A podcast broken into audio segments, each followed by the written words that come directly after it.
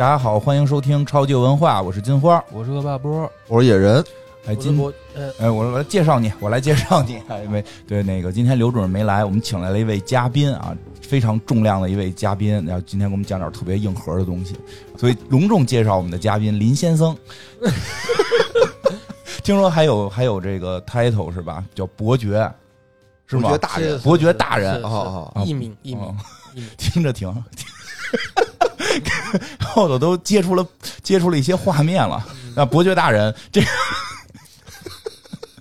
伯爵大人今天给我们带来了一个什么主题呢？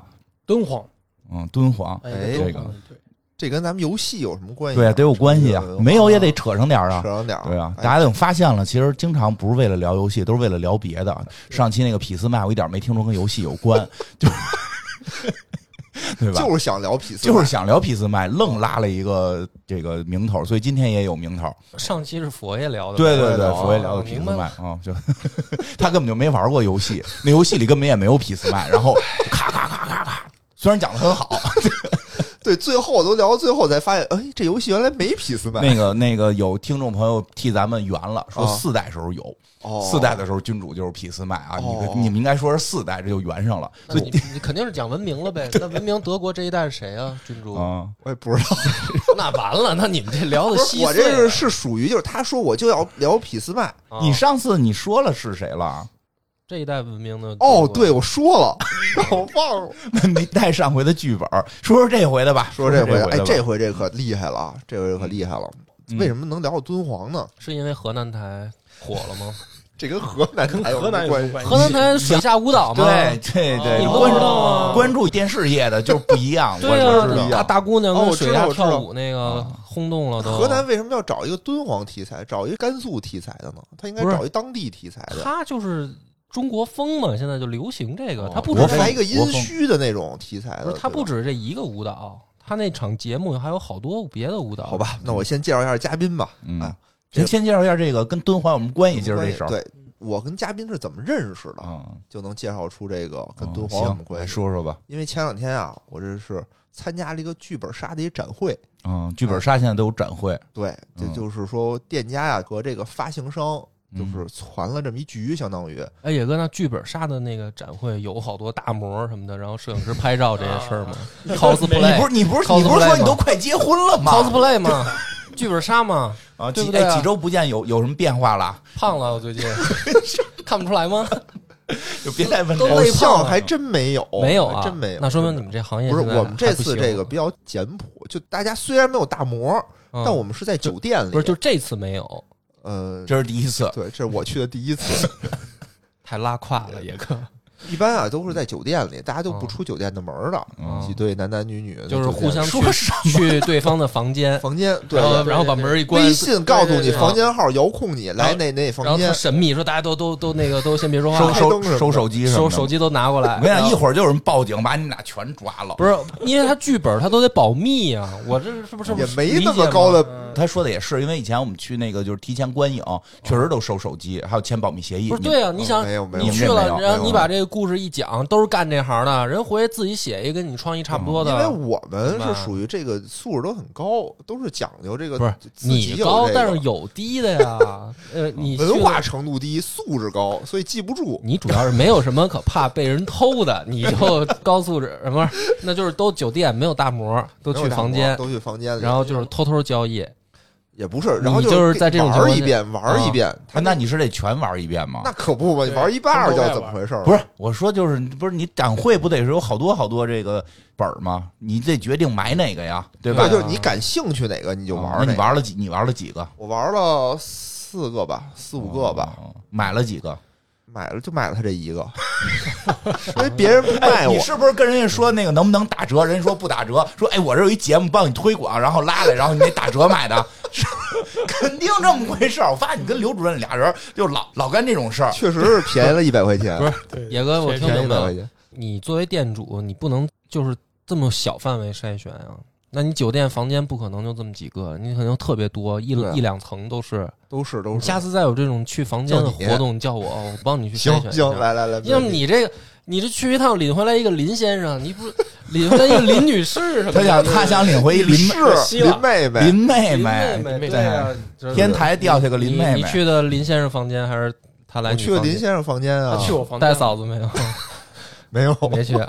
嗯行，讲啊讲讲吧，就是等于说是在展会上认识了，认识了对，然后我玩了很多剧本嘛，都感觉 just so so 很一般，嗯是不？是？嗯，然后只玩到这个的时候，给我眼前啊一亮，嗯，耳目一新的感觉，哎这么牛逼？就是说它有很浓厚的这个历史文化的沉淀。哎呦，当时我玩的时候，我就觉得，哎，这个人适合拉过来录一期节目。是不是？不是，哎，那你今儿把剧本内容都都剧透了，怎么没剧透这没事儿，这没有没有什么因为关系是吗？因为我们今天主要他讲，他叫《千佛梦》，因为现在也正在卖啊。我觉得听咱们嗯节目的玩游戏的人，很多可能也有在这个从业者，肯定也有这种剧本的玩家都有。嗯大家要留意一下啊，马上就要发售了这个剧本，叫《对对很快就大》，规模开始发售了。对而且你看那个盒上吧，就很有这种历史的文化的这种沉淀，就是一个佛头，嗯，哎，流着眼泪的一个佛头，哟，嗯，哦，很有感觉。很有感觉，很有感觉。然后我玩的时候也是，你这个故事发生在北魏，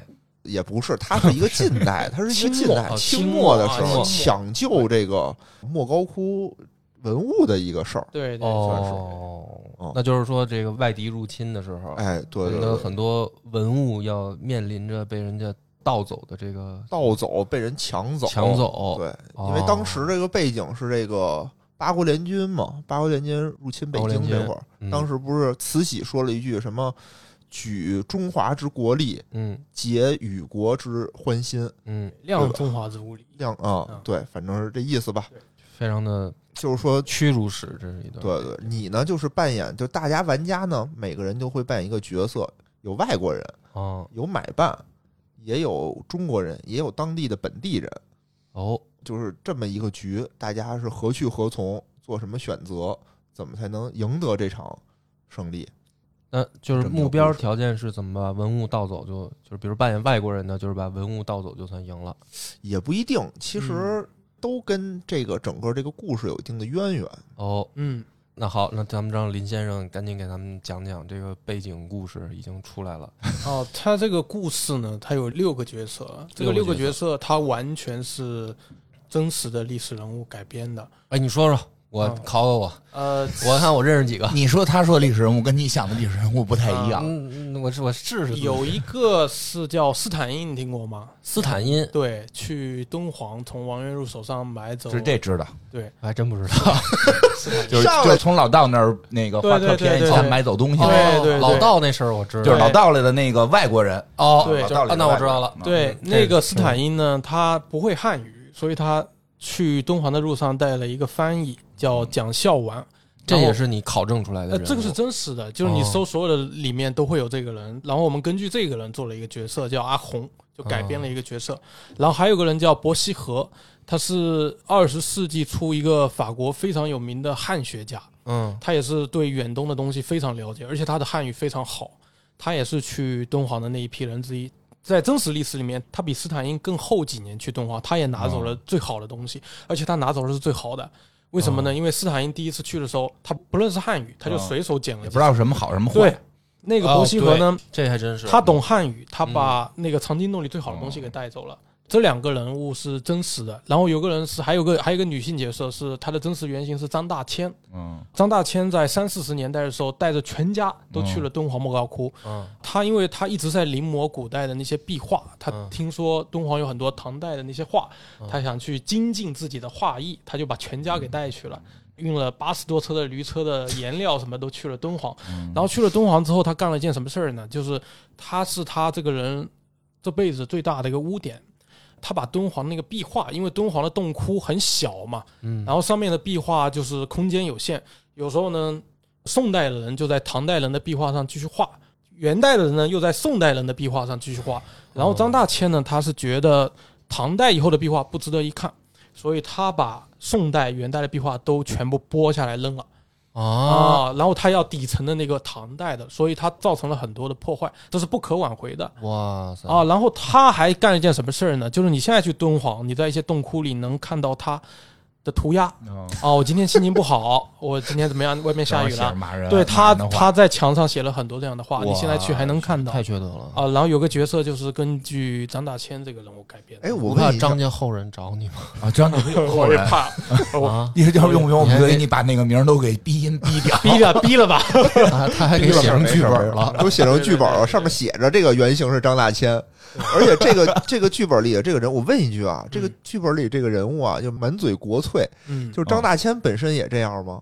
不这样，不这样，只是这个人物这样，这个人物是这样。哦性格加了改变，对对，艺术艺术创作而且是个女性，还有性转的这对对个成分在里面。对艺术创作，艺术艺术创作。作，纯属艺术创作。你说你都拐了这么多弯了，还非得写上原型是张大千？对对对你，就写还有来源也行啊，别 呃，还有个叫安若山，是敦煌本地的一个县令啊、啊，他也是真实的历史人物。他干了一件什么事儿呢？就是王元入当年发现了这些藏经洞的文物之后，他就赶了一个驴车去嗯县城找那个县令啊。他说：“大人，我在洞窟里面发现了很多古代的东西，你要不要看看？”然后那个县令干了一件什么事儿呢？他看了一看，他说：“这个字儿写的还不如我呢。”他把它给扔了，哇，这是真真事儿，这真事儿。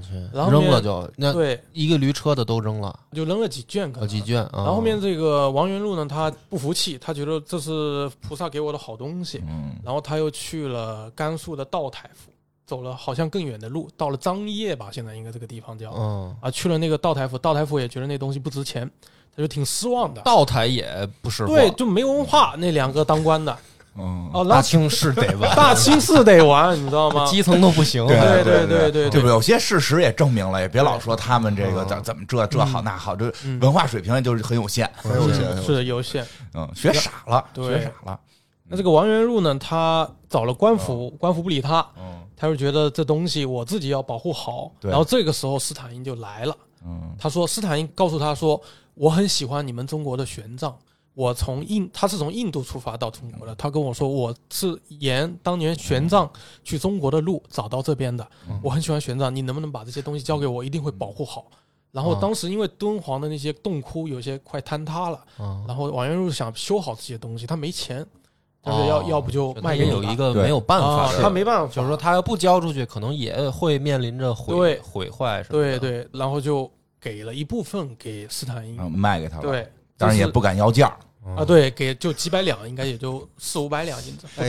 呀，就是贫穷限制了想象，对，他也他也是不识货嘛，反正嗯他不知道这世界上还有那么大的数字，嗯，他想的就是把洞先修了，是是是很朴实，很朴实啊。然后里面的一个角色呢，就是嗯文物的卖方，哦他就是王元禄。嗯我们取了他的一个道号，他道号叫法真，我嗯们就取了这个名字，就叫法真。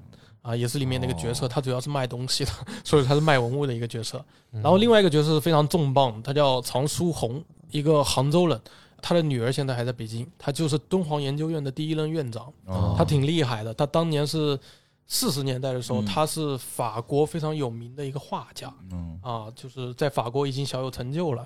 然后他是去散步的时候，在地摊上看见了一本书，就外国人编的中国敦煌的所有的图录。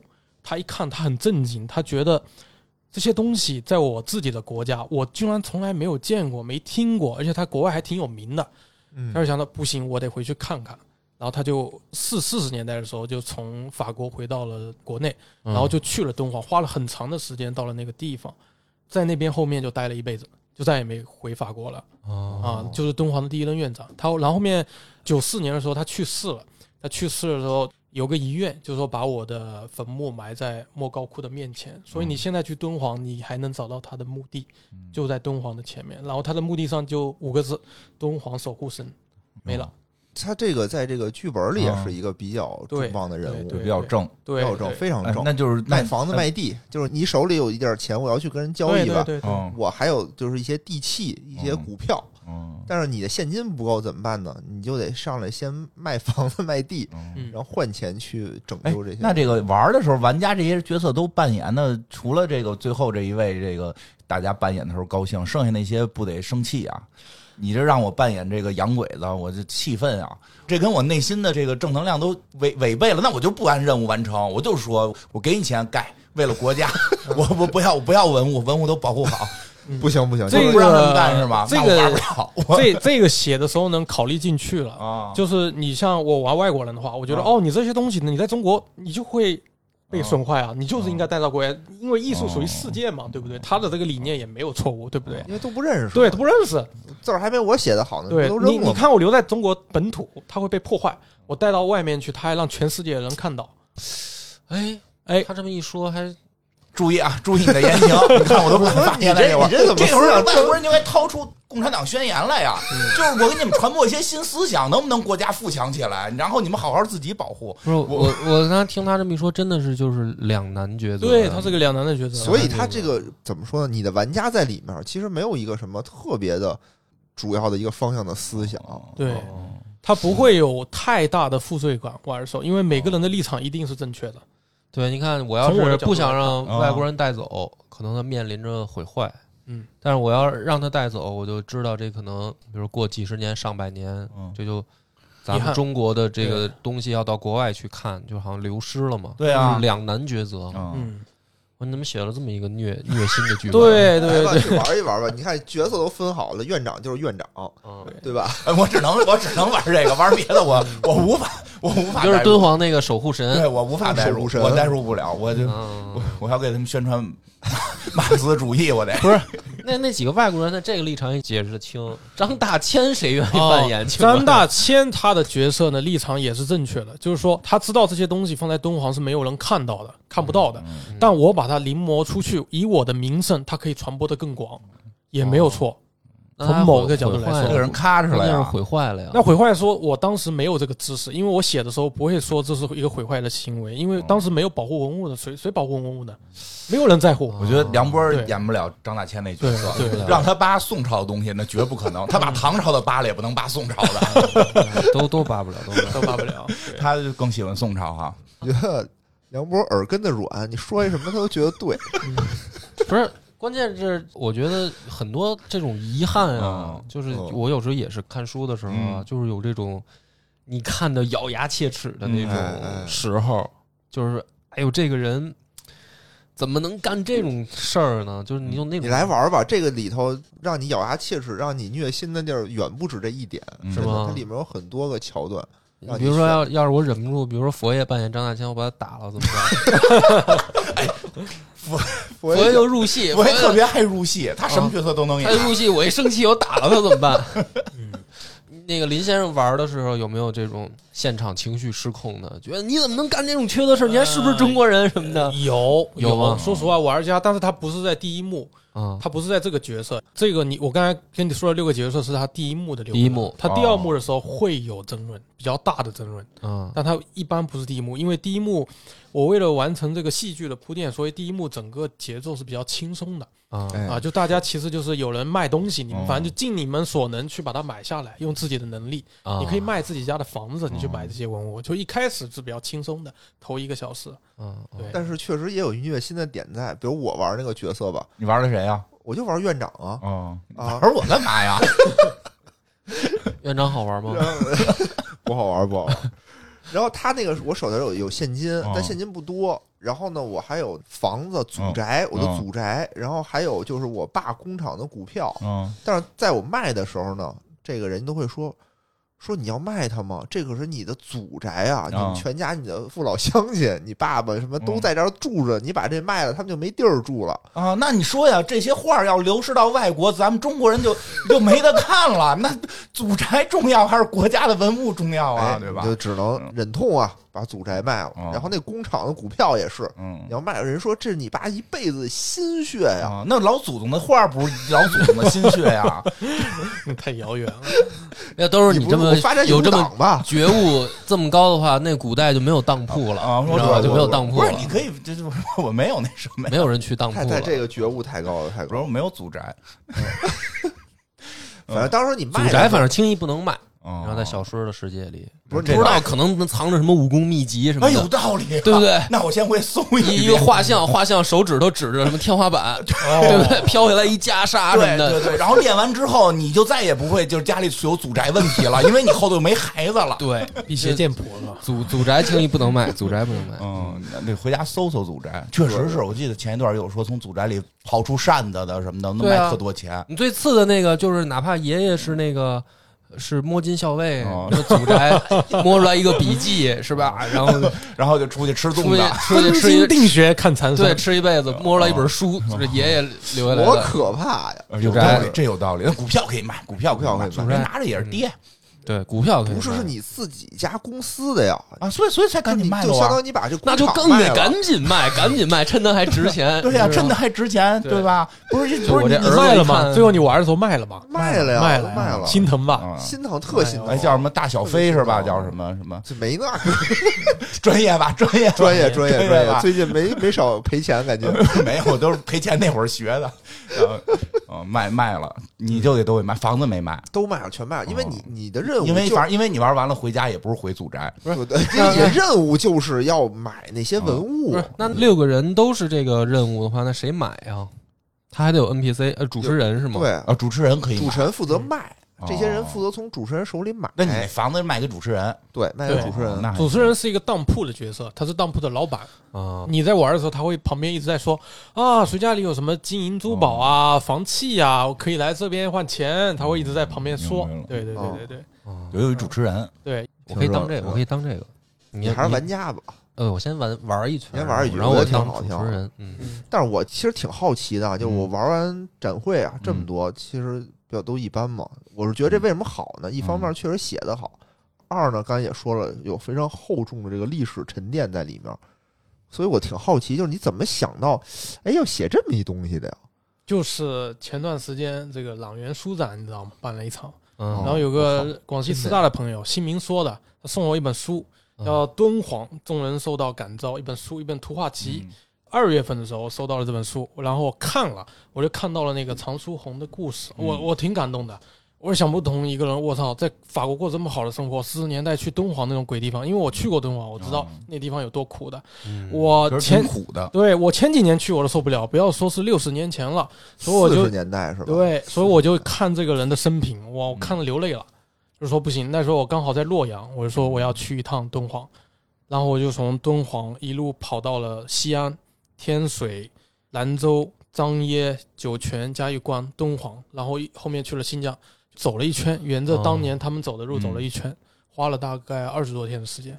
啊，然后就觉得它背后的东西特别厚重，所以我我对你你走到新疆的时候，有没有想想我再努努力去趟印度，想。把真经带回来？你我是从乌鲁木齐后面去了喀什，嗯，呃，嗯喀什呢就是在国境线最西端了，再往那边走应该是到乌兹别克斯坦或什么地方。嗯想去啊，有疫情不敢去，嗯是。哦想去了，本来想去。有有这个计划。啊，，有这个计划，别有这个计划。先暂时别出国，先先别先暂时别出国。他们都没控制住呢。我听说，那等于说，其实写这个东西也是因为在朗园这儿读了一本书，对对对。然后今天我们在朗园嗯对对对。录音，朗园这回我没给钱，也给打广告啊。对，还打了一个广告。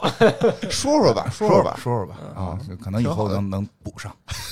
就是在这个书上哦。遇到那个朋友，齐明说了，给了我那本书，哇，这真是缘分，我觉得，缘分缘分，嗯。嗯，那咱们我挺想了解啊，就是嗯。整个这个剧本背后的这些故事。刚才我们也说了，一方面其实它有两段故事，对，刚才说的是我听的意思，第一段那大家之是第一段，后还得换人扮演。对对对对。对，就是你啊。你转世了啊？你哦，不是不是转世，就是它是这样的，就是你玩完第一幕的那个交易环节之后，嗯。然后中间有个人被杀了嗯啊，那个人是斯坦因，就他其实真实历史里面没有死，但是我们其实心心理上他伤害了我们中国人的心情，哦所以我把他诛心了，所以这个人突然被你们六个人中的一个干掉哎了。，那之前扮演他的人呢？哦，剧本里面没有这个人，哦他有个代理人，我就特别，我就特别怕让我扮演这没有没有没有死尸不是让我扮演这这个，我就受不了。没有没有这个。在故事里是一个凶杀案的一个对推理本，对，他有个凶杀案，就是哦到了第二幕的时候，就是你要找出你们六个人谁杀了那个斯代诺，就是那个斯坦因。那我就得不是我，我也得承认啊。民族英雄是吧？对呀我杀了，为民除害。对呀，当时你要带入那个环节，你要是杀了羊了，你哦想八国联军侵华期间你杀了羊了，这是什么样的罪过？死罪诛九族死罪！啊！诛九族啊！这是全家都得死啊我我！练拳了，你练练拳没用，全没用的！不是我拔拔电杆去啊，这 挑铁路、拔电杆没，用啊，水中掀翻火轮船是吧？不是，这不可以刀吗？枪不入啊，对啊，可以。你家要有地窖就行，你还可以交日本朋友。地窖里还有个大姑娘，那你可以。行行，好，明白了，是到那个时候不敢承认。对，哦，就所有人那个时候你都得隐藏，没有参与过这件事情，因为你牵扯进这件事儿的话，你你麻烦挺大的真是，啊，所以你要找到这个真实的凶手对对对，多活着啊，对对对。然后这个破案呢，这个案件跟敦煌的壁画是有关系的啊，啊，这还能关有关系呃有关系的。它的核心的轨迹，我跟你说一下，啊，就是你不会影响你售卖吧？呃，没事儿，我说别说别说，我觉得这块儿别说，哦因为好多人对对这块儿，因为好多玩家呀可能想玩这个是个惊喜，是？是个惊喜。对对，咱们主要我觉得想聊一聊这背后的这些故事，嗯比如说第一段咱们刚才说的，嗯就近代这一段儿，嗯，你比如刚才说的那个老叫什么？对，就是现实中什么样吧？现实生活中，你说那个给我们讲讲那现实经书它到底是怎么发现的，对对对，给我们讲讲现？实然后它。怎么就卖出去了那事儿，这事其实我是不知道的，可啊能我小时候看过一个纪录片，然后看的呢懵懵懂懂，然后嗯到底这老道是好人是坏人，我也没太弄明白。嗯那个，正好你给我们讲讲，到底这个你这么了解发现的对对，对这后来这个交易什么的都怎么回事儿？嗯，他王元禄当年呢，他是他这是这老道士吗？，对他是个道士，第一个不明白的啊，嗯为什么一个道士守着这个佛教的圣地？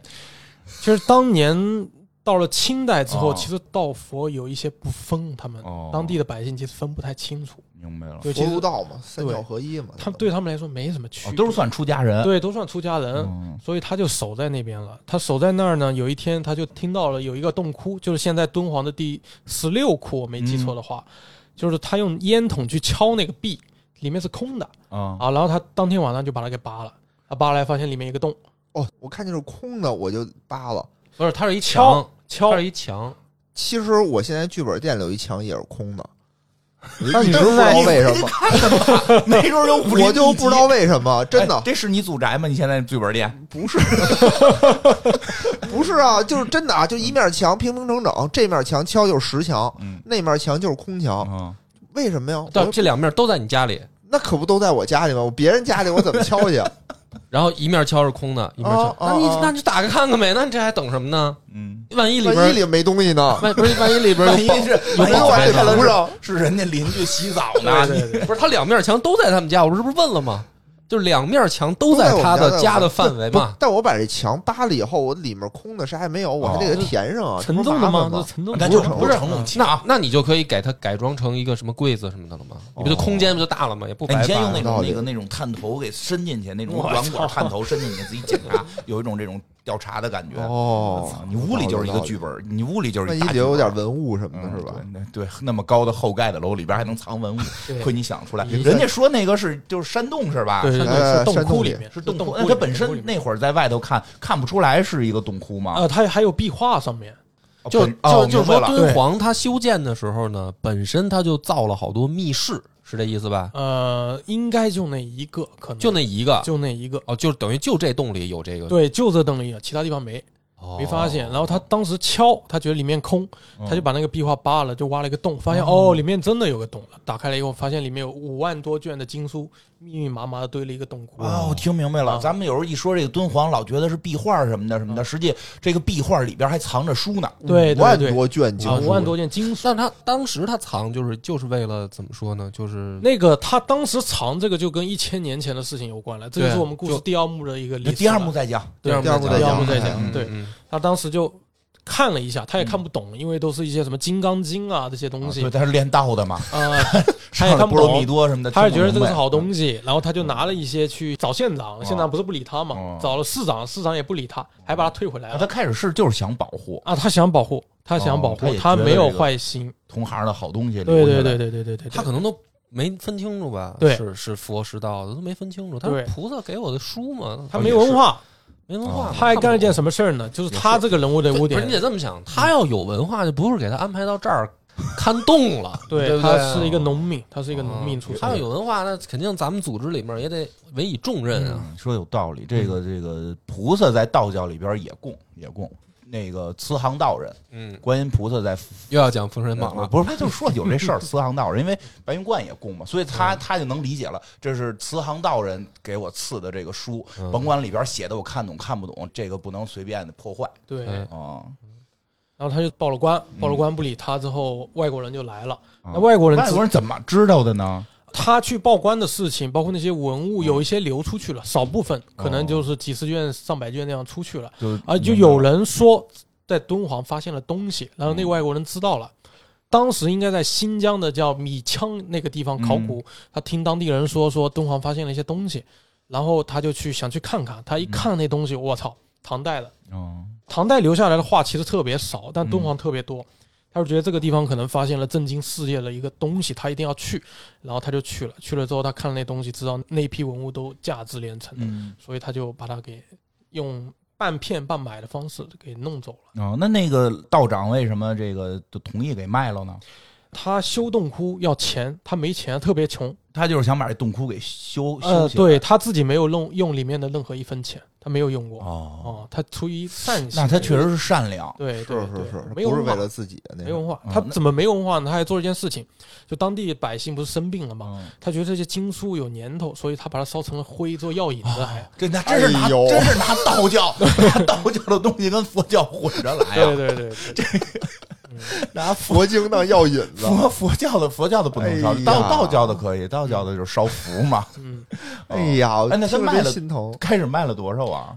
斯坦因来的时候卖了八千卷，哎呦，应该五万卷，他就卖了八千卷。对，然后后面又来了一个伯希和，啊，伯希和是法国，他带走了估计有一万卷，嗯然后后面又来了英国的，呃后面又来了日本的，嗯来了俄罗斯的，来了呃还有什么德国的都来了，嗯都来了然后就慢慢就没了。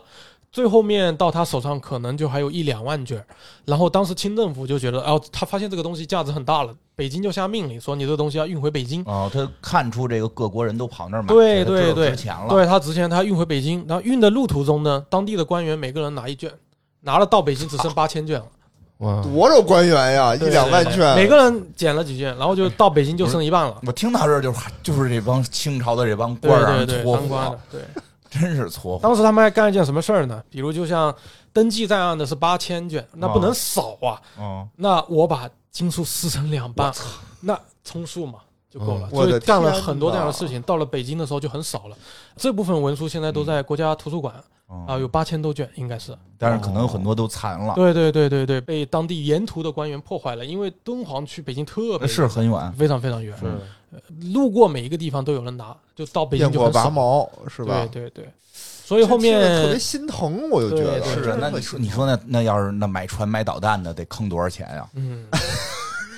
直接修园子了吗？这不是直接所以到了后面，斯坦因第三次去敦煌的时候，那个王元禄非常后悔，当年没把它全部给你啊，现在被中国人给搞弄成那样子，他很后悔。哦，哇，这就是他后来留下的记录是他心里面的真实对想法。他说还不如当时全部给你了，因为在中国他受到的损害更大。嗯就被官员都给撕巴了。对，因为嗯九十年代的时候，我们有余秋雨写了一篇文章叫《道士塔》，嗯对他他讲王元禄，他其实对他的评价是负面的。对里面还有一句话嗯，就我们要把怒火倾泻到这个人身上。但你啊从动机来说，他不是为了自己。第二个，嗯他也是为了保护这些文物的，是所以没必要这样写。我们这个本呢，也想给王元禄这个人去解释一些东西，让我们站在那个时代理解他。我觉得他做的没有错误，嗯，因为当时有文化人不多啊，当官的都这样。他没有你说他农民能怎么样的？我觉得啊，真是得站在一个时代去看待问题。对对对你现在是盛世，嗯，国富民强，对吧？嗯你国家有能力去保护这些东西。嗯你反观那个是一个乱世，哦，那个乱世，你先且不说什么国家情怀那会儿有没有啊，咱先不说这个事儿，就是说，确实是有这种，你有没有能力，草率了问题。办的事儿有点草率了。开始给官儿的时候太多了，就拿一本儿去，拿一本儿去，就说街上捡的，发现当官儿的不识货，给冻在封起来。这个这个轻率了，但是也确实他这个文化程度不可能想那么多。对对，在他的那个意识里边，在清朝的那个意识里边，那肯定父母官嘛，对吧？这这这这嗯可可觉得肯定得交给父母官，但是嗯哎呦，呃也后来就心疼，全给撕碎了，真是我我是觉得这是因为当时我玩的时候我不知道有这个背景啊，啊所以当时我是誓死我要保护的那个那什啊么。那一派，但现在觉得很心疼，真是特别心疼。这都是好东西啊，真的是好东西。那这些经书，除了经书还有什么别的吗？那里头还有一些佛像画，啊，还有一些四书五经这些，就是唐代那些版本的一些哦啊，比较老的东西，反正都是唐代的一些经书、画卷，还有一些文书这样的。啊，这些有后来流传下来吗？大部分在国外在国外啊，在大英博物馆、法国、俄罗斯、日本都有，啊，国内就在都在那个国家图书馆，应该都在。然后零散的可能有些地方有一些。我跟你说，这个要是唐代的话，确实价值就高。对嗯咱们现在看的，比如说《论语》，嗯，都是后来的嘛都。是后来改编过，的嗯嗯就是到宋朝又改编，然后明哦清又改编，就是跟真正说那个孔子门生那个时代的那个哦不一样版本不一样，嗯所以可能就是唐代的那个就跟它原版的可能会更接近它除了这个文物价值，还有好多这种这个历史研究、文化研究的价值。嗯除了本身说它是老东西的这个事儿上，是老东西，对对对对吧？这跟你跟一老班这儿比，肯定你说唐朝留一个老班这儿和这么这个经书比，啊，啊，可能玉扳指在当年更值钱。嗯当然，在现在，我觉得就是这些文字更值钱，因为它嗯有这个文化的东西了，对。对吧？还有画就是一翠嘛，嗯，还有那个画 画挺多的。画画我今天上午刚去国博有个展出哦叫中国古代服饰展，嗯。我去看了。他提到那个唐代跟宋代的部分，有一大半的东西都是敦煌的，哦。就敦煌的壁画或者是其他东西摘出来放在那边的。所以就是你研究古代人怎么穿、嗯。怎么穿衣服、怎么打扮，就你只能去敦煌看了，嗯因为敦煌有大量的那个人物画像。对，我有一问题啊，就比较那什么，就是敦煌这些画儿是谁画上去的呢？现在这有没有那什么？没留下名字，嗯因为当时的画匠不允许在画上留名字。这个那那你总得有组织者去组织人去有画吧？有有，那时候的，因为那就提到一千年前的那段历史了，就是归义军那段历史哦了，。那我们待会儿还有个画院对，对嗯，就是其实这也是中国那个艺术上比较这可惜的一部分，就是我们好多其实挺厉害的古代的这种。画儿是留不下来名字的，尤其是这种就是叫匠人啊什么的，嗯这都这都就就叫匠人了。嗯那你是实际上，那你说跟西斯廷教堂画画那位不也叫匠人吗？啊，对不对啊，对吧？对吧？米开朗基罗、啊达芬奇，那你那说的，他也是给教堂画画去。咱们这个给这种也是宗教圣地去画画的，就是不不让不让留名，嗯不让留名，对是以前咱们一个习惯。不是有好多人那个紫砂壶里头刻名吗？嗯，哦，偷偷藏名嘛刻嘛，偷偷刻嘛，对吧？看谁那个眼眼睛里边是不是留了个名字？对 这，不让留名，那时候啊对匠人，，很很这很可惜。哦嗯，嗯，反正当时啊，你说这些文物，我觉得是不是就是这都是命运呢？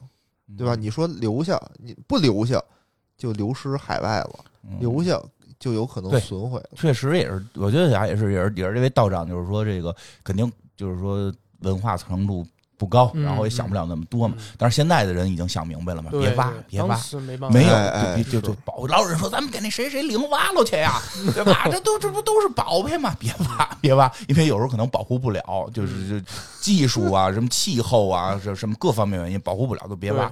当时不可能有这种这种想法，因为这个是很现代的这种考古的科学的想法了。而且之前就是那些老外全是跟那个叫王元禄他那儿买的嘛。对，大部分他那买的，那我觉得很奇怪，就这东西也不是他的呀，这东西就是，比如路边上我突然间挖了一洞，洞里有东西，这东西也不是，他觉得普克特赐给他的吗？就是庙里的呀，嗯那是他庙那是在庙吗？是在庙是在洞窟里面是，在对，是不是在庙里，在一洞里头？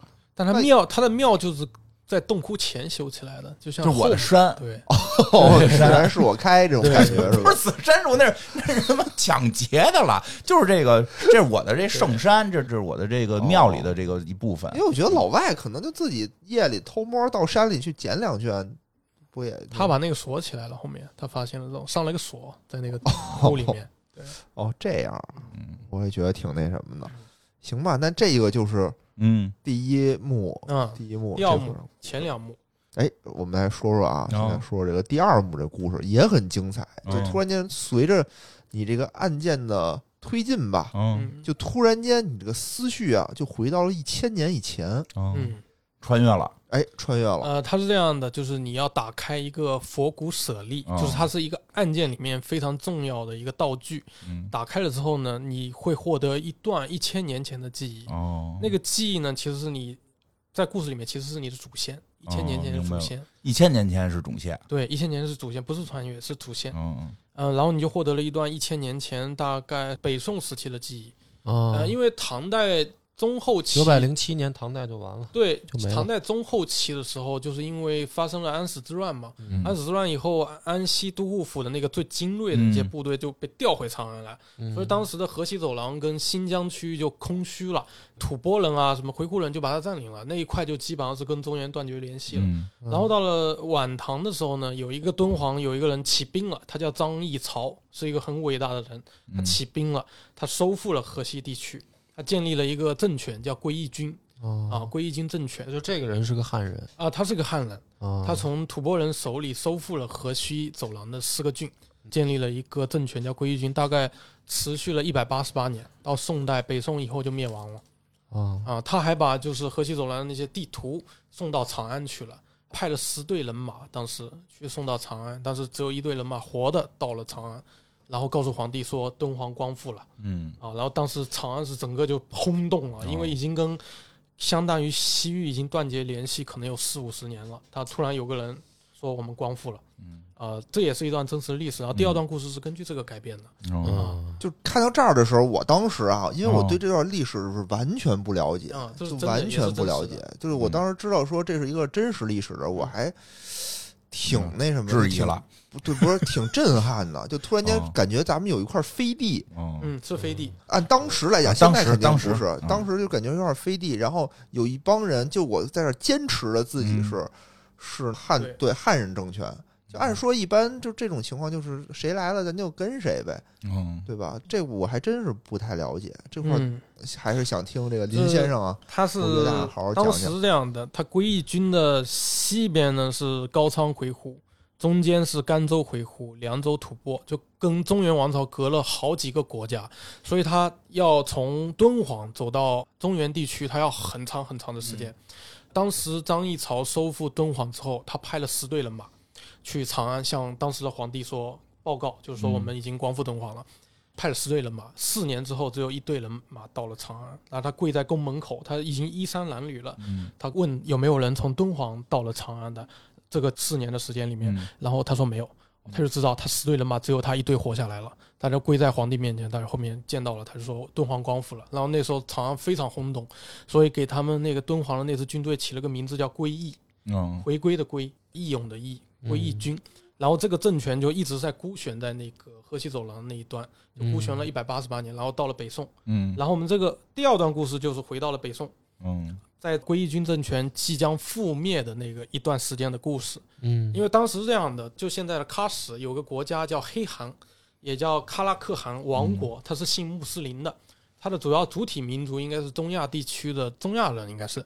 然后他们当时灭掉了离敦煌很近的一个国家，叫于田国，就现在的新疆的和田，他们是信佛教的，把他那个和田打下来之后呢，就把当地的所有的佛教的东西都毁灭了。毁灭了之后，因为受到他的压迫，因为敦煌离那个地方挺近的，然后敦煌就要做一个决定，我们是不是要把我们佛教的东西给藏起来，最宝贵的东西。所以第二幕的故事是以这个为蓝本设计的，哦对。就是为什么要藏起来？哦对为什么要藏是有这个原因啊、的？我们这个是进行了一点改编。真实历史有三种说法，嗯有两种是比较主流的，一种说法是当时的西夏人，也就是党项人，嗯他当时快围攻敦煌了，然后当时的寺院的那些住持，他怕这些东西受到损坏，他就把它藏到了那个藏经洞里，一分就分了一千年。第二种说法就是我刚才说的，就是黑汗王朝那个新穆斯林的，嗯他们把那个于天国打下来之后，敦煌的人感觉到他们可能会灭佛，嗯，就把这些东西藏下来。穆斯林这个好像可信点儿更强，就是相比西夏，可能穆斯林这个 可能性更高是吧？跟刚才西夏那个比，我们觉得可能穆斯林这个嗯可就是感觉西夏好像也没什么宗教信仰，反正有一个他们干没准也嘛呀？西夏不但是？那也是佛教啊，佛教啊那也是佛教啊。但是目前学界最主流的说法其实是西夏。是西夏哦是西夏的，就是有两种说法，但是大家比较偏采用那个这段其实是没有什么文字记载的，是吧？啊到底谁也有也有啊文字记载，有大量的文字记载。那怎么还会有这个敌人是谁？就怎么那可能两边都打呀。因为那 这么惨吗？有可能，啊对啊有可，能有可就是如果弱的话，就两边都揍你啊。嗯，我靠，好吧，嗯他其实是怕敌人去毁佛，所以当地人就把这些东西藏起来了。然后嗯。第二段故事就设计了，在敦煌城里有六个人物，嗯。其中有个人是敦煌的主公，姓曹，叫曹贤顺，也是真实的历史人物。但他在真实的历史里面他是投降了。嗯。我们对这个人物进行了一点改编，他就有有手下有两个将领，还有他的妻子，他的妻子是于田国的公主，姓李，也是真实的，嗯。嫁到了那个敦煌。他那个时候决定我们敦煌要不要投降。第二段故事主要争论点在这儿，我们要不要投降那个嗯黑汗王国？嗯如果投降他们，我们的文化全部会被毁灭，但我们能活下去。嗯，你选哪个？如果我们抵抗，因为你知道穆斯林打城的话，你要是抵抗，我就屠城，嗯，谁也活不下来。你要选择蒙古那样的，这本儿真的是 太难了。嗯这个也得考虑你藏呗。嗯，你的六个角色就要长呗他首先的决定不是长不长，啊是你降不降想不想啊？想你你想不想？想不想听主公的？对，主公呢是一个非常和善的人，所以他啊也想听大家的哦看法是怎么样的。我们要投降，投降我们都能活着，当我们的文字、佛像全部会被毁。嗯，不是啊先把东西藏起来，然后拼死一战，然后死临死的时候，每个人身上都贴着“不要伤害我们城里的百姓”，这不完了吗？不伤百姓，对吧？每个人贴着这么一条，然后出去死，这不给他们感动了吗？对吧？但是东西得藏好，不是有可能你贴那条，人家不认识你这字儿，咱们这城里这么没文化吗？不是，咱们是汉语，他们都是外国的那种的语言，都是那种蝌蚪文，他不认识汉外，文，不代表不学外文。学习学习吧，真是的，气哦，有死我了。道理哈，有道理，有嗯道理。那这个归义军就当时的时候，他就怎么就从哪儿冒出来？你想之前那一块地儿都已经被国外嗯，就是占领了，就怎么着就起义了，就光复了呢？因为张议潮在当地是一个比较富商的大户人家，是一个他是一商人，其实呃，也不是商人，反正当地的望族应该叫哦，明啊，白。就有势力的。然后他自己就因为一直受吐蕃的那个欺压，嗯受不了了，他就带了一群兵去造反了。然后竟然把这个河西走廊整个打下来了，但是就这么一小块地方哦啊，，是这个，这也是真实的。然后等于周围的国家就都承认你，对还是那对什么，因为他有实力，他有手上有兵，因为哦，然后他就等于是属于也怎么说呢？就是我是举着这个唐朝的这么一个名义，相对当于，但其实也唐朝也一点都帮不着啊、我。一点也帮不着，够不着太远了，哦够不着离。着太远，他只能打一个大唐，我们的大唐的年号，但是他跟唐王朝没有实际的任何的联系。那会儿也没，空军，那是差不多是中晚唐时期中晚唐了啊，唐们自个儿都中晚唐不行了。对哦自这个不这行自身难保了，唐王朝已经。明白明白明白。哦，这样我还真是嗯真不知道，你知道吗，波哥？不没没他了解这么详细，肯定哦。但你不要问一个历史博主这种问题，就是他他他他能了解到，就是说这人叫什么名字，什么这个很细致。我肯定不知道这么详细，嗯，因为也也说实话也没记那么详细，正史对这个的记载不是很清晰。那敦煌这个地方它很特殊，因为它嗯一直是各族人混居的地方，嗯它很特殊，它也不是一直也不是就是汉人传统的那个居住哦地。哦哦。它在春秋战国的时候，这个地方是属于大月支的，啊，他大月支在这边，他其实中亚大肉质对，不是他读越杜越呀，啊，他改了，改它不是读乐了。它辞海上现在是读哦越的，因为他从那个史记上的一些发现，他本来没有漏这个读法啊，啊，后面改过来了，现在就叫大月字，叫什么都不，叫大乐字。这些词儿来回改没关系，对叫哪个都行。不是因为我最小的时候，我 我是是先读的大对对月氏，我们上然后学的时候被人，家嘲笑说这个叫大肉汁。对对对，后面现在是改回来了，就叫大月字，改回来了，哎。所以千万就别正字音啊，就千万不要正字音，嗯，都都可以。然后呢，呃，嗯然后他本来是世居在河西走廊的一个，可能是中亚的一个民族，我也不知道他们长什么样，也有可能是雅利安人种，我也我也搞不清楚。后面他就被匈奴给打败了，他就西迁了，迁到了现在的阿姆河、希尔河那个区域，嗯就是现在的应该是中亚什么地方，嗯嗯，就是那几个斯坦，是吗对对对对对。当时，然后汉武帝不是让张骞出使西域嘛，找的就是他们，就是因为他们知道他想打匈奴，想联合大月支哦，联合起来，合打打匈奴哦嘛，，然后就把给敦煌给打下来。其实敦煌这个名字它都不是汉语，哦它应该是中亚的某种语言音译过来的。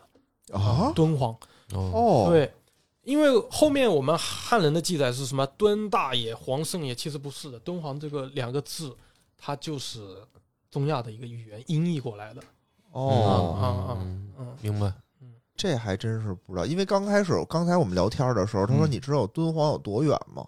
我说嗯，不知道，我说还真没概念，我就知道是在中国这个中西部的那个地区、嗯对啊，嗯他说你从北京出发到兰州嗯，所用的时间和从兰州到敦煌所用的时间，坐飞机的时间是一一样的，两个小时，那就是老远了。就太远了。我我总感觉兰州是一个很偏西部的那么一个地方了哈，嗯，对吧？他应该是再往那边就该到新疆了。回家看看地图，还是得看地图。你还多看看地图吧，真的。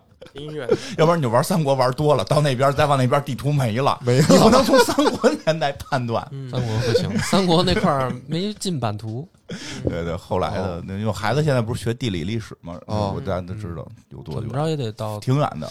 到唐嗯，汉朝也分时间段，嗯，就是有的时期没它，是唐朝是占的时间长点儿，唐的相对对汉朝时间长嗯，到宋就不占不着了。宋就没有宋就就就没有这块儿。哎就，但明朝的时候呢，明朝是放弃了。朝是也没有，也没有。明朝的时候是嘉峪关一所，嘉峪关以西的地方全放弃了，敦煌就在嘉峪关以西。哎，那明朝那儿归谁啊？明朝那儿是哪个国家呀？我想想，反正也是少数民族，也少数民族呗，嗯那就是。少数民族，反正哎，那到了宋朝的时候，也没有和这个归玉金有什么联系，是吗？没有，也没有太多太远联系了太远了，因为中间有个西夏，宋朝确实，哦有个西夏过不去的，。因为现在不是有说法吗？说宋朝其实你很难说它是一个统一大王朝，嗯，连历史课本上也不写它是统一大王朝，嗯就是一个大王朝。因为它确实没统一，是吧？对对对对对，就是他他没有说像其他那些说统一的面积足够大，嗯所以他那肯定离得远了，明朝都没够着。没有。嘿，那等于就是说，是从汉朝开始纳入了对我国的版图，对，是吧？汉唐，然后汉唐为主对，然后后面又断掉了，然后然后清朝哎，等会儿等会儿，嗯那跟那张大千咔哧的那个是什么呢？张大千不是说咔哧了一堆宋朝的那个东西吗？哎，对呀、就他不是说那个壁画有啊唐朝的壁画，啊然后还有宋朝的壁画。啊那，宋朝的壁画是哪儿来的呢？呃，宋朝跟西夏它其实就是一个年份的区分，就是你还是按宋朝算的，但其实可能是西夏人画哦，的。明白了，哦是那个年代，但不是宋朝的人去的。对对对对，啊那你肯定，那那你肯定是保留唐朝的了。对嗯那那就不一定了。对，对，那你肯定要保留唐朝的。那也就是说，这个敦煌里的这些壁画，其实是这支归义军当时的这些人找的人去那个洞里头画的，是吗？呃，有很多是他们画的。哦它敦煌是这样，他敦煌最早开凿的时候是在北凉，那更早了，那比哦唐代还早了。嗯，北凉的时候开凿了一波，然后北凉之后到了北魏，嗯北魏的时候又开凿了一波，那边现在特别多北魏北朝的壁画特别多。哦，我知道。然后到了唐代的时候是进入了一个全盛期，因为唐代的时候敦煌相当于现在是深圳特区，啊，它是特区 敦煌特区当啊时，它是一个重要的贸易的一个中转站，哦还真是很有钱。当时那个地方，那会儿所有的交易都是跟西边进行对做做买卖，对对是吧？那你跟东边跟人买什么呀？买侏儒。对？所以它主要开凿的时候就是在唐代，哦，因为开凿洞窟其实是一件非常非常花钱的事情，对对对对对。所以它是唐代，它有经济支撑，它才能开凿这么多的洞窟你说到北魏那会儿，其实我是去过云冈石窟啊。云冈，哦，当时我去那里面就其实挺给我震撼的。啊，对，我觉得哇天哪，这这为什么呀？这洞里头凿这么 大佛，对，为什么呀？但是图什么是？什么意思呀？就为什么有有钱没地儿花？我就感觉在洞里盖佛，不是就就弄好多佛，就是大佛、小佛、啊千佛什么的，就就，多神圣啊！嗯花钱啊！嗯，不愧是学经济的，这个 有很多原因了。第一个是因为北魏的时候，他们也追求信仰，对就是他呢，因为他又不是根儿上的所谓的中原文化序列，然后他又入主中原了，所以他在这个文化信仰上呢，要寻找一些自信，就是文化自信是吧？对，就是说你你对啊，因为你中原比如说有本身就有道教，也有这个儒家什么这些东西嘛。嗯嗯那他一个外来民族，然后他就是信点别的，他本身带着还是说我跟着你学，我跟着你信了你这些东西的话呢，我我自己怎么办？就是我在哪儿，我是谁的这个问题。嗯所以这个是其中一个原因，就是他，然后他说，哎，佛教来了。佛教挺好嗯，他说佛教也是外来的，也不是嗯你们中原文化本土形成的。那我推行这个，嗯，代表我们的正统性。嗯啊，就说你信仰你都可以接受外来的，为什么政权我们外来不行呢？就是哦，他有这种心理，这是第一点。然后第二点是在北魏时期的这个佛教整个的改良嗯，比道教的要简单，就是它更容易让人接受。嗯对，嗯它的仪式啊，道教传不起来，道教对然后道教不得费钱吗？是吧？对道教一个是费钱，一个是道教的这种理论体系和他说的这些东西相比佛教来说更复杂。嗯就比如说《金刚经》吧，啊，《金刚经》，比如说在刚入中国的时候，然后包括日后流传的时候，就是说你作为一个佛学入门者，你可能只读一本书就够了，就是这个《金刚经》。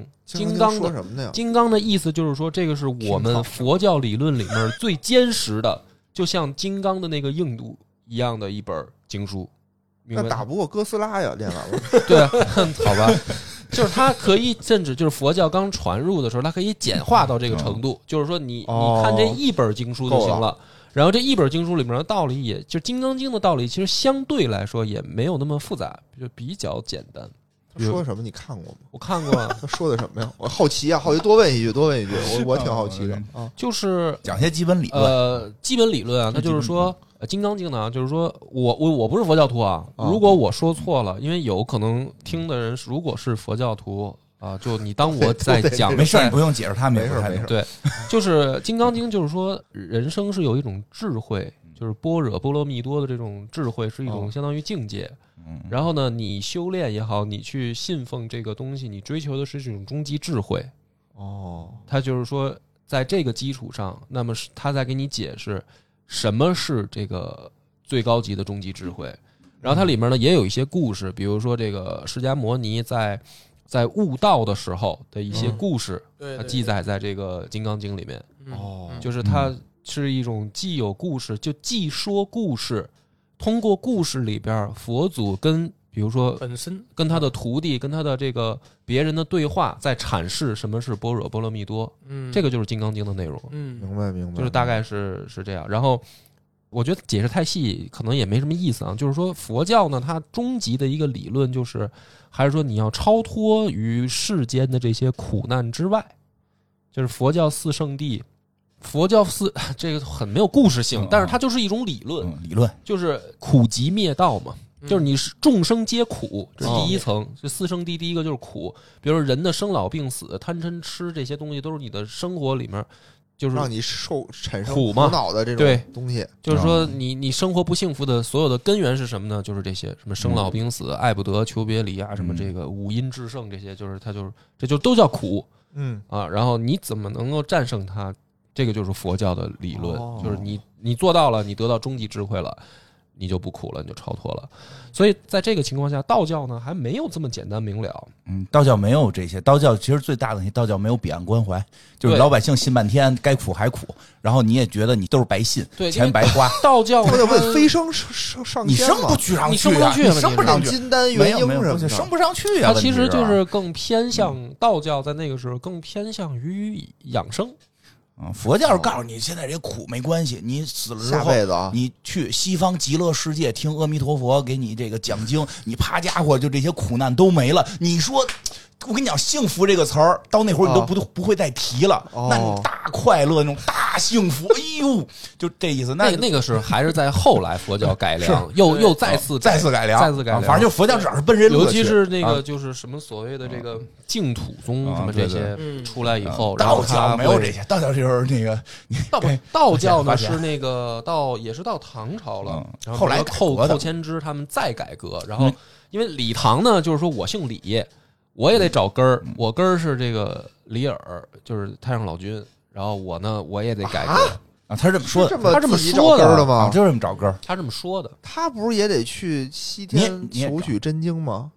那不是那谁唐僧去，又不是李世民去，他不是就拜托他去不是的吗？那是《不不西游记》那个是《西游记 》，那个因为真实历史因真实历史，唐僧是偷渡出去，对对对，他不让他去，你人生又崩溃了，你人生又崩坏很意外了。这是这是不是说过这段啊？咱们之前 说过吗？西游记说过西西游记白看了，西游记骗了对，我。不是那个什么玉帝哥哥，啊对对，帮我那个什么还撒土敬我酒什么的吗？啊玉帝这不是哥哥，嗯，哎就是反正甭管了，宁就宁恋什么故乡一捧土，啊。莫恋他乡什么万两金，是吧？反正就是道教确实在那会儿中国不好传，而且而且后来道教真正传起来是跟佛教学的，而且道教以前都没道士，嗯。就就就哦它是一个非常松散的组织结构嗯，啊。这个后来就才变化的，那肯定那会儿佛教传的，它以宗教形式传，肯定宗教快。形式，嗯。然后就是它被被这个被定为国教，嗯，被北魏北魏呢，有一些时期被定为国教，南朝也受影响，南朝也受。南朝不是是哎是谁？那南朝哦北朝的南朝当时正好碰上达摩东渡，哦，对对对对对，嗯，就是他也受了练禅宗的，对，他也受了这个佛教影响，就所以当时是等于佛教这个在东方兴盛的这么一个大潮流趋势。对，所以这个敦煌这儿就又是一个中转站，对吧？它是一个重要的中转站。对就刚才那老师说的那个平城，就是大同的那个云冈石窟，云冈，它的最重要的开凿者叫谭耀。谭耀呢，就是现在的从甘肃武威去那边的，嗯，他也路过过敦煌，对。哦。所以他是把那河西走廊的一带的东西传到了那边，再从那个大同去了洛阳，对，这样的一个路途，那它是有线路的。它是有这么一个路线。对，然后呢，北魏它一直是到了洛阳，洛阳，哦嗯，龙就是门咱们的龙门石窟也是北魏也是北魏开凿的。三大石窟所以？你看到的那个河南的那些啊，啊，它的那个艺术风格可能跟敦煌的还是有根本区别啊，，有区别，区别有非常大的区别。嗯，尤其是好像就是说学美术的，嗯，因为我也看过，我我去那个云冈石窟的时候，就能明显感觉到，就它里面有不像中国人是吗？那对，它不像中国人，啊，对就很明显。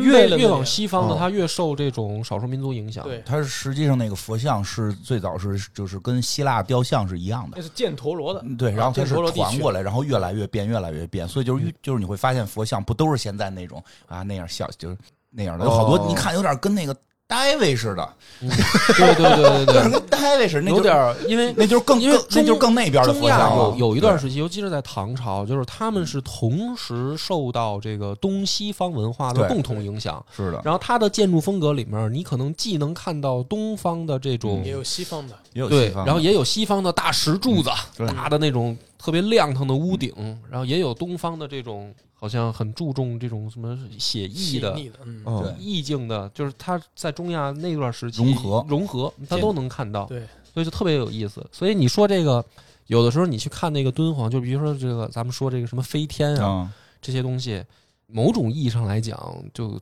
它在唐朝的时候，他也不是说咱们的河南人就那样，对，你明白吗？就是 你开始你不是是夸河河南电视夸河南电视台来的吗？夸他啊中央传统文化都得先定一调儿，就是哦都是牛逼的。就是那个但陀罗地区的，，但是就是好多人可能误会，嗯，所以就是好多好多人就会觉得特别特别逗，嗯就是他因为大家都以为就是古代的就都一样，其实也不是，古代也分地域也，分也分，你像飞天那种形象的，那就是偏西域偏西域，因为你比如说他刚才说他那个他说的那个回鹘，嗯嗯，回鹘你听起来特汉化的一个名字，对吧？一开始叫回纥，后来叫回鹘，你知道现在叫什么维吾吗？尔，叫魏吾尔。哦，这俩是一回事儿一回事儿快一点，你把对维吾尔读快一点就回鹘，维吾尔，哦。维吾尔，对，他是维吾尔族，就是咱们咱们现在的维吾尔族。所以你，想那个长相，嗯，对吧？嗯就是说他他他在被这个这些民族包围着是是这个地方，是，啊，他他反正我一直挺想去那边嗯。看看去的，尤其是是什么敦煌莫高窟，嗯赶紧赶紧去看看吧。那那飞天长得都跟迪丽热巴、什么古力娜扎，那那个形象应该让他们来跳，你不能弄一个大平脸的河南妞儿跳，那个不对，啊。我说我说的没错啊，开始搂不住，开头夸的挺好的，是但后又搂不住了。就是迪丽热巴跳飞天，你看这种，有道理。不过我觉得波哥说的有道理，嗯，是是是，就是哦都是中国好演员。那个那个，这不过确实这个挺漂亮的。那什么，我跟你说一个，就是挺有意思的事儿，就是我这个上一份工作的最后一个活儿，嗯那个黑凤凰，就是哦《X 战警：黑凤凰》。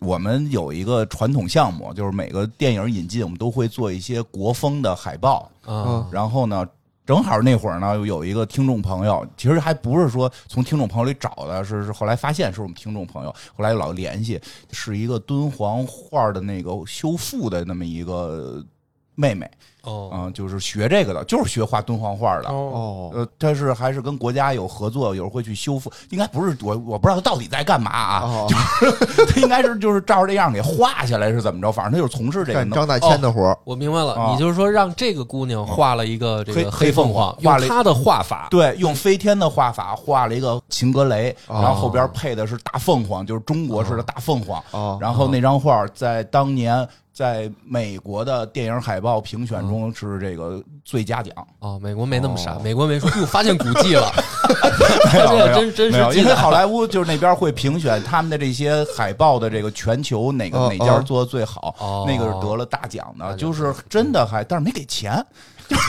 怎么能这样？嗯给给公司了，可能是，也不是给我们这种代理公司，就是给那个电影公司了啊，就是颁奖了。就是说，其实这个艺术在全世界，就大家一看就会眼前一亮，真的是特别漂亮，哎，真的很美，就那种那种画法特别飘逸。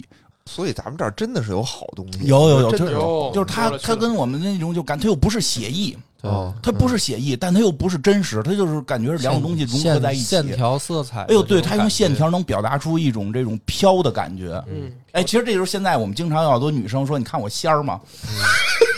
对吧？是不是有这么个词儿？我跟你说，什么叫仙儿？就是敦煌画，就是敦煌壁画里那就叫仙儿，那最仙儿。仙儿现在人家一般都联想起来东北梁龙 仙儿，那是黄大仙儿，地下摇滚。那是黄大仙儿，教母，对吧？不是女生说的，你看我今天穿的多仙儿，对吧？就是像敦煌里飘的就是飘逸，啊，飘逸。真挺好，真挺好。我觉得大家有机会啊，真是去那儿嗯看看，嗯。看看咱们这好东西。其实院长之前一直说想去啊敦煌，对看看，，后来去了三星了，三星堆，但你这跑偏了，得亏唐僧唐僧没像你这样，嗯走着走着到四川了，操！对 对，就到那儿三星堆也是好地儿，拐了个弯拐了个弯儿。然后我们回来之后做了期节目，然后马上那边有新的那个洞，就就新的坑挖出来了。哦，是吗？啊，对对对，哦那大家说是不是这个我去开光去了？嗯，对，也挺好，有有机会讲三星堆，嗯，行行行吧，咱们刚才讲第二幕了可以了，吧？啊。我觉得剩下下期。就这对，期呢，那咱们这这一期故事很精彩啊，这个聊的也很多，这个聊到第好不容易聊到第二幕了，这个咱不能都聊了，人还得对卖本儿呢。对对对对咱咱们再再再来一期。好本期到这儿结束，感谢大家收听。好，拜。拜拜。拜拜。